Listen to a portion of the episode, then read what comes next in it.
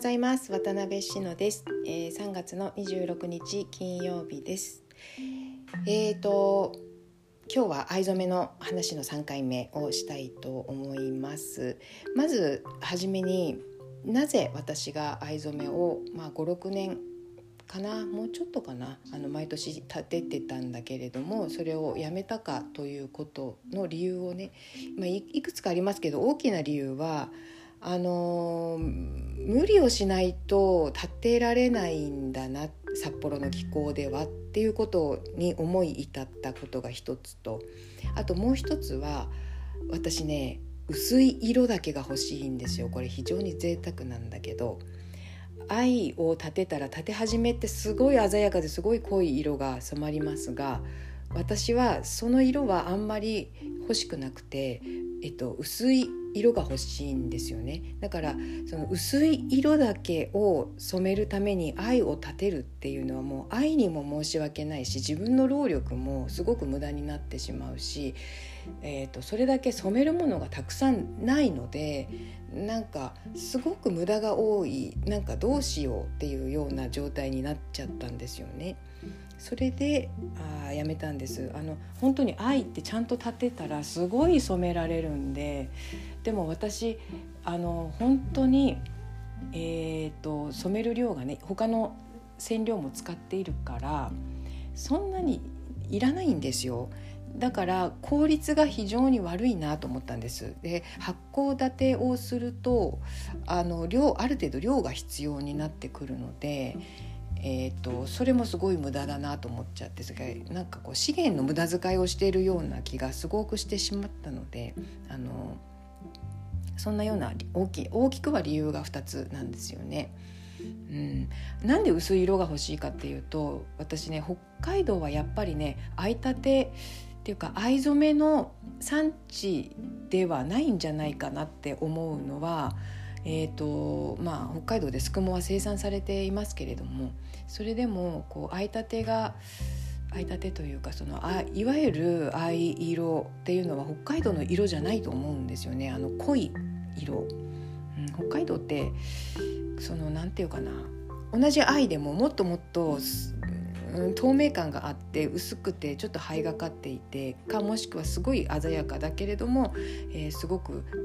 あの透明感があって薄いようなそれなんか雪のね雪が青く見える時の青とか、えーと、空の青とかやっぱりねその北海道のに暮らしているからこその、えーと、しっくりなじむ色っていうのがあると思っていて、うん、だからそういう観点からもなんかその藍染めの濃い藍っていうのはちょっと私の目にはなじまないんですよね。であとくずふにとってもあんまり濃い色って私はくずと、まあ、絹のえっ、ー、となんかそのくずと絹のコラボなんですけど私の織っているのはねその布の、えーと美しさもなんかこうちょっと半減しちゃうような感じがこれは完全に私の個人的な感覚ですけどあるんですあの薄い色の方がくず風がより綺麗だし札幌の気候にも札幌に暮らす人たちの目にもおそらく優しいなっていうふうに感じるんですよね。で話がちょっとずれますけれどもアイヌ民族が大昔大昔まあ大昔になっちゃうんだけど、えーと青色の染料としてエゾ耐性を使っていたという、えー、記録があるそうででその青もすごく、えー、澄んだ青だそうなんです。薄いね。うん。まあでもあれですよね。エゾ耐性自体がもうねあの絶滅しているんじゃないかと言われていてそう簡単にどこかに生えているというものではないんですよ。誰も見たことがない、うん、私の知る限りは誰も見たことがないんでえーと、それから染料を取ることはもうほぼ不可能なんですがまあそれを聞いた時にやっぱりなって思ったんですよね。なんか北海道の青って薄いブルーなんですよね、うん、でちょっと灰がかったようなね。なのでそういう色が欲しいんですよ。なんかそのために藍染めっていうのが私の中でやっぱりちょっとこう結びつかなくって、えー、一番愛に申し訳ないなっていう愛の力を出し切れてやれないよなっていうふうに思ったのが大きな理由です。すごく長くなっちゃいました。それでねあの草木の青にもちょっと着目して草木を貯めていたりもしたことがあったんだけどだから草木もねうちの周り結構簡単に取れるところに生えていなくって、まあ、庭にも1本植えたんだけど全然花咲かないしなかなか難しいです。でそれね結構あの染料取れたとしてもえーと色あせるのも早いというような話も聞いたりしてちょっと、えー、試しながらじゃないとなかなか難しいなと思って青というのは本当にあの何というかな崇高な色だなと私にとっては思うんですけれども、うん、そんなような理由があります。でえー、1番目の理由のあの無理をしないといけないっていうのはどういうことかというと北海道は気温が低いので愛を立てる時に皆さんやっぱり何かしらの方法で加温をしているんですよ。一番多いのは電気毛布を巻いて、えー、ずっと同じ温度を保っている。だいたい40度ぐらいを保っているんですよね。その上で立てているんです。でまあ他の方がやっているのを見るのは全然いいんですけれどもなんか自分でやろうと思うとその愛に無理をさせているような気持ちになってしまってすごい心苦しくなるんですよね。うん、電気毛布を巻くっていうのがでどうもそれができなくって前にも言った札幌市の北区で、えー、藍染めをしていらっしゃるグループがあるというふうに言いましたけれどもそこで習った方法も、えーと、そのように毛布電気毛布で巻き、えー、アルミシートのようなもので保温してさらにその上に毛布を巻いてっていうふうにして厳重に保温をします。うん、それででもすごくちゃんと立つんですけどね。でそこで習った方法はその電気毛布で巻く以外はあのー、この間お話しした大川さんのところでされている方法とほぼ同じでした。あの大川さんに言ったんですよね。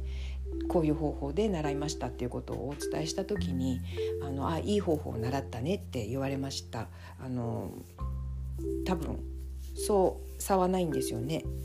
一箇所ね日本酒をちょっと入れるんですよその帰宅の方法は。だけど、うん、なんかあの量すごい量大量に立てるんだけどあの量に対して本当大さじ12杯とかそのレベルの日本酒だから私は入れても入れなくても同じじゃないかなって思うぐらいのね おまじないなんじゃないでしょうかね。うん、多分日本酒入れるのはおまじないのような気がしますあんまり関係ないような気がする、うん、まあそんなような感じでねあの手法はえー、と大川さんのお言葉をお借りすると悪くない方法なんだけどやっぱりその電気の毛布で巻くっていうのがどうしてもね私はできなくって、まあ、そんなような意味でやっぱり札幌の気候では相立てというのは難しいのかなと感じました。でただね私ね相立てって本来そんなに難しいもんじゃないんじゃないかっていう気がしていまして、まあ、難しいと言いつつ矛盾してるようですけど、あの本当にその土地に合っていれば土地と暮らし方に合っていればそんなに難しいことじゃないんじゃないかなっていう感覚があってで森久美子さん昨日お話しした森久美子さんも同じことをおっしゃってました。あの簡単ですって言い切ってらっしゃいましたね。そんなに難しいものではないですと、うん、私もそう思います。そうじゃないとこんなにあの植物の種類は違えど全世界で染められるようなものにはなっていないと思うんですよね。うん。そう。だからそういうふうにあのできなかったっていうかできないっていうことはそもそもこの土地に合っていないんじゃないかなっていう判断をしたわけなんですよ。うん、それが理由です。なんか理由だけ話していてあの10分経ってしまったので今日はここで一旦終わりにして本当は3回シリーズにしようと思ったけど来週月曜日、えー、実際じゃあ私はどういった方法であの相立てをしているのかということをお話ししたいと思います。すいませんこれを今日話すって言ってたのにちょっと一回伸びましたが、うん、そんなようなところで、えー、今日は終わりたいと思います。最後まで聞いていただきましてありがとうございました。それではまた月曜日。